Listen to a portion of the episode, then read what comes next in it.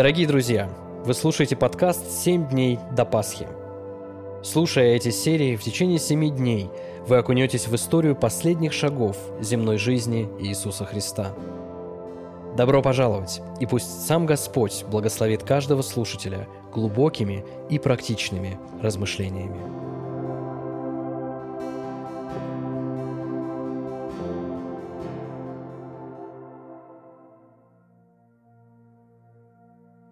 День пятый. Суд.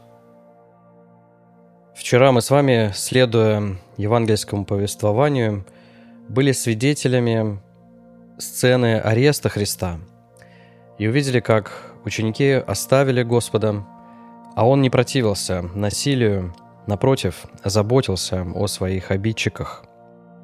Сегодня же мы приблизились уже к сцене суда над Христом, его беседы с Пилатом – Евангелие от Иоанна, 18 глава, с 12 стиха до 19 главы 16 стиха. Тогда воины и тысяченачальник и служители иудейские взяли Иисуса и связали его. И отвели его сперва к Анне, ибо он был тесть Каиафе, который был на тот год первосвященником. Это был Каиафа, который подал совет иудеям, что лучше одному человеку умереть за народ.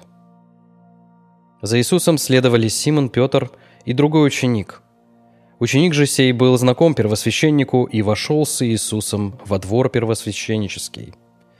А Петр стоял вне за дверями.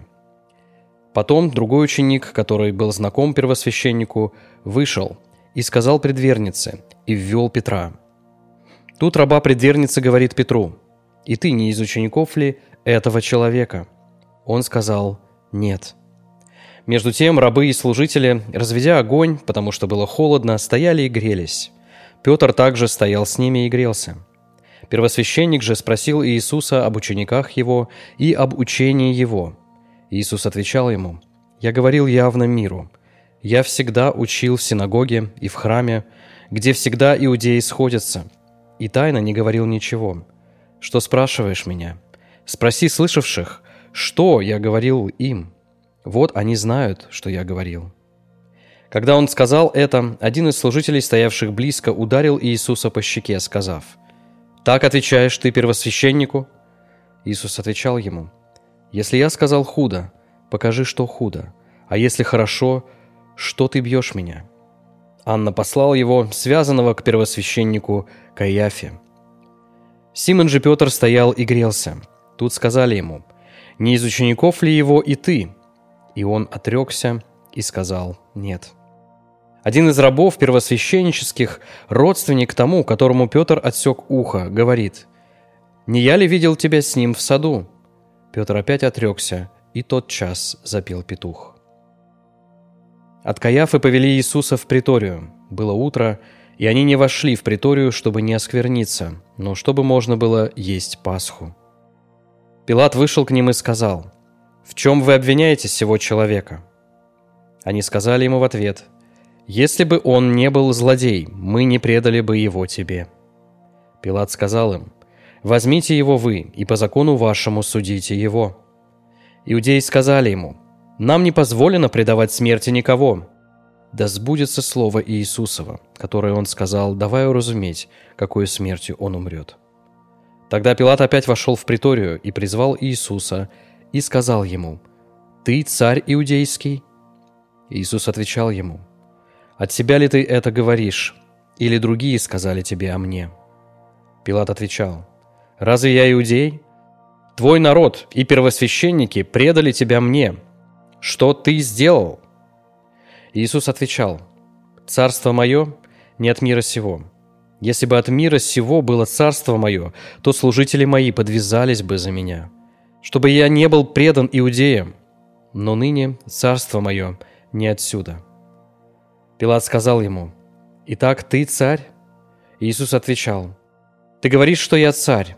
Я на то родился и на то пришел в мир, чтобы свидетельствовать об истине. Всякий, кто от истины, слушает гласа моего». Пилат сказал ему, «Что есть истина?» И, сказав это, опять вышел к иудеям и сказал им, я никакой вины не нахожу в нем. Есть же у вас обычай, чтобы я одного отпускал вам на Пасху. Хотите ли, отпущу вам царя иудейского?» Тогда опять закричали все, говоря, «Не его, но Вараву». Варава же был разбойник. Тогда Пилат взял Иисуса и велел бить его. И воины, сплетши венец из терна, возложили ему на голову и одели его в багреницу. И говорили, «Радуйся, царь иудейский!» и били его полонитом. Пилат опять вышел и сказал им, «Вот, я вывожу его к вам, чтобы вы знали, что я не нахожу в нем никакой вины». Тогда вышел Иисус в терновом венце и в багренице. И сказал им Пилат, «Се человек». Когда же увидели его первосвященники и служители, то закричали, «Распни, распни его!» Пилат говорит им, «Возьмите его вы и распните, ибо я не нахожу в нем вины». Иудеи отвечали ему, «Мы имеем закон, и по закону нашему он должен умереть, потому что сделал себя Сыном Божиим». Пилат, услышав это слово, больше убоялся. И опять вошел в приторию и сказал Иисусу, «Откуда ты?» Но Иисус не дал ему ответа. Пилат говорит ему, «Мне ли не отвечаешь?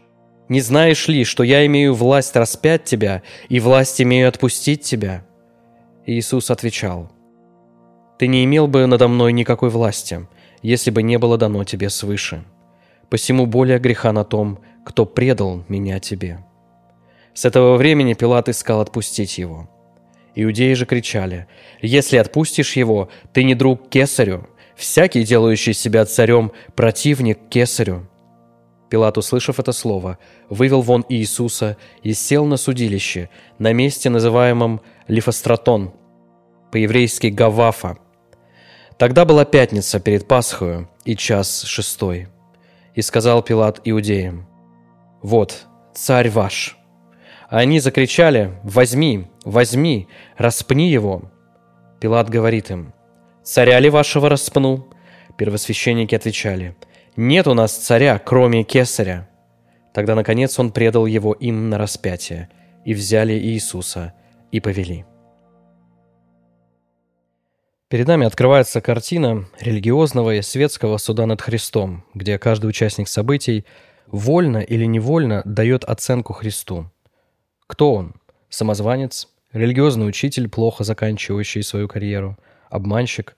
Лидер иудейского восстания?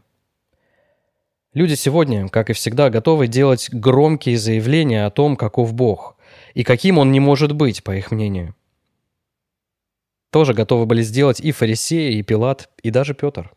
На самом деле именно так грешное человечество судит и оценивает святого Бога. Но что отличает поведение людей и поведение Иисуса? В этом эпизоде все, кроме одного, пребывают в глубоком страхе. Страх – это главное действующее лицо этого отрывка. Страх в людях выражается по-разному. Страх Петра заставляет его отречься от Христа – это страх за свою жизнь. Он видит, что Господь никак не защищается, и что все идет к его осуждению и смерти. Он понимает, что если вступится за него или признается, что он его ученик, его ждет то же самое. Он просто боится умереть. Страх воинов – это жестокость и черствость, как форма умственного и сердечного затмения. Только бы не думать ни о чем. Все можно перевести в злую шутку, сарказм или даже садизм. Жестокость очень естественна для грешного человека, который боится настоящих чувств и глубоких размышлений. Когда дети в детском саду или в школе коллективно унижают кого-то из своих друзей, когда подростки избивают бомжей на улице, когда взрослые люди унижают своих подчиненных, все это те же плоды черствости и жестокости.